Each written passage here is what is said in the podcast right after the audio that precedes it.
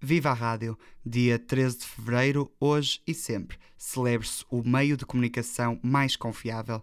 Quem o diz são os ouvintes. Por isso, este ano, a confiança foi o tema principal do Dia Mundial da Rádio, segundo a Unesco. E confiança que parece resultar. O número de ouvintes cresceu nos últimos tempos muito por culpa da pandemia. No último ano, cada português ouviu, em média, 3 horas e 10 minutos de rádio, mais 6 minutos do que no ano anterior. Por cá, mais de 5 milhões de portugueses fizeram da rádio uma companhia. João Souza, professor universitário e fundador da Rádio Autónoma, fala sobre o crescimento do meio nos últimos anos. Claro que a rádio continua atraente. Então, atingimos picos máximos de audiência depois, no pós-pandemia. E não é um movimento só do pós-pandemia, é um movimento dos últimos 10 anos. A rádio tem estado a crescer de audiência em Portugal nos últimos 15 anos, para ser mais rigoroso. A rádio não, não está viva, está, está brilhante. Disse o professor João Souza no debate do Dia Mundial da Rádio, realizado no dia 13 de fevereiro. Estamos, estamos todos outra vez? Estamos. Portanto, estava eu a dizer que. A sessão foi organizada pela Escola Superior de Comunicação Social, pelo Grupo de Trabalho de Rádio e Meios Sonoros do SOPCOM e pelo REC, Repórteres em Construção. Os convidados foram Maria Flor Pedroso, jornalista da Antena 1, Francisco Nascimento, da TSF e colaborador do REC, e ainda Maria José Brites, investigadora e criadora do projeto Radioactive. Entre vários assuntos abordados, o debate centrou-se no mote deste Dia Mundial da Rádio, a confiança. Maria Flor Pedroso explica o porquê dos consumidores confiarem mais na rádio do que noutros meios de comunicação. Que rádio é confiável se aqueles que a fazem, que a produzem, que a pensam, forem confiáveis. Uma das razões por que a rádio talvez seja tão confiável é que não tem imagem.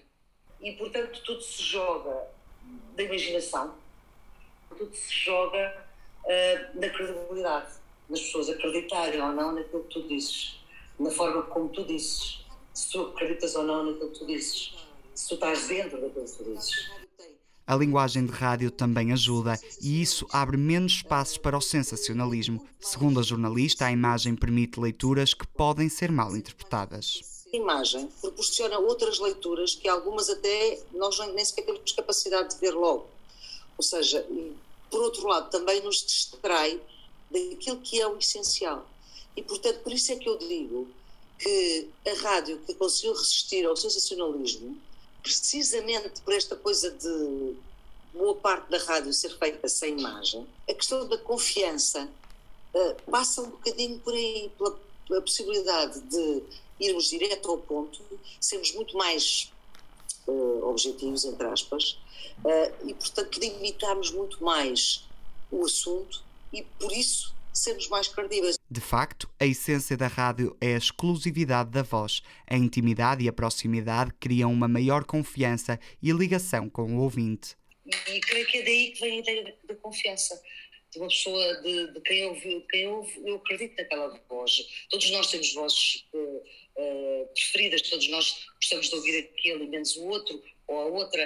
Uh, isto tem que ver com aquilo que essa voz nos passa. Francisco Nascimento, jornalista da TSF, partilha da opinião. A companhia verdadeira é de facto a rádio e, e o poder da palavra, do som, eh, entra muito mais facilmente nas pessoas, ao contrário daquilo que possa parecer, do que eh, a imagem e o som que tem a televisão. Por isso é que a rádio é o meio mais, mais confiável de todos, todos os meios jornalísticos. Além da companhia, Francisco Nascimento destaca o podcast como forma de aproximação dos jovens à rádio.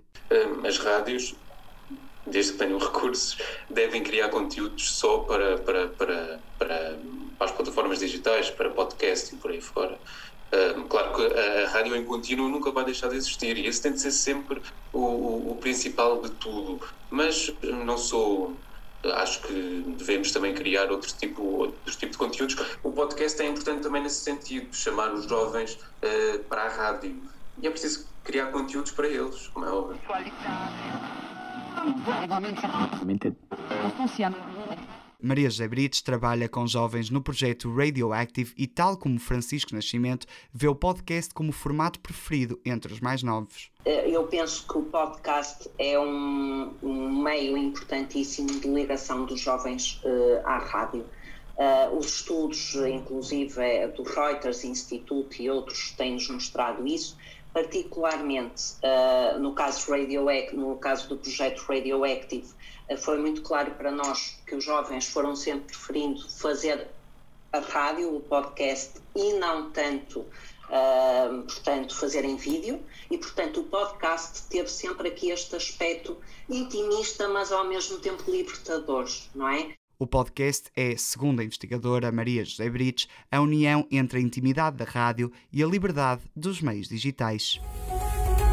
A confiança, o papel da voz e o futuro da rádio ocuparam o lugar central do debate de dia 13. Renascença, emissora católica portuguesa. Assim se celebrou o Dia Mundial da Rádio. Várias universidades, professores, alunos e outros nomes da Rádio Nacional estiveram presentes na sessão a convite do REC. Em comum, o gosto de comunicar através do som e de fazer rádio em Portugal. Eu diria Francisco Sena Santos, viva a rádio!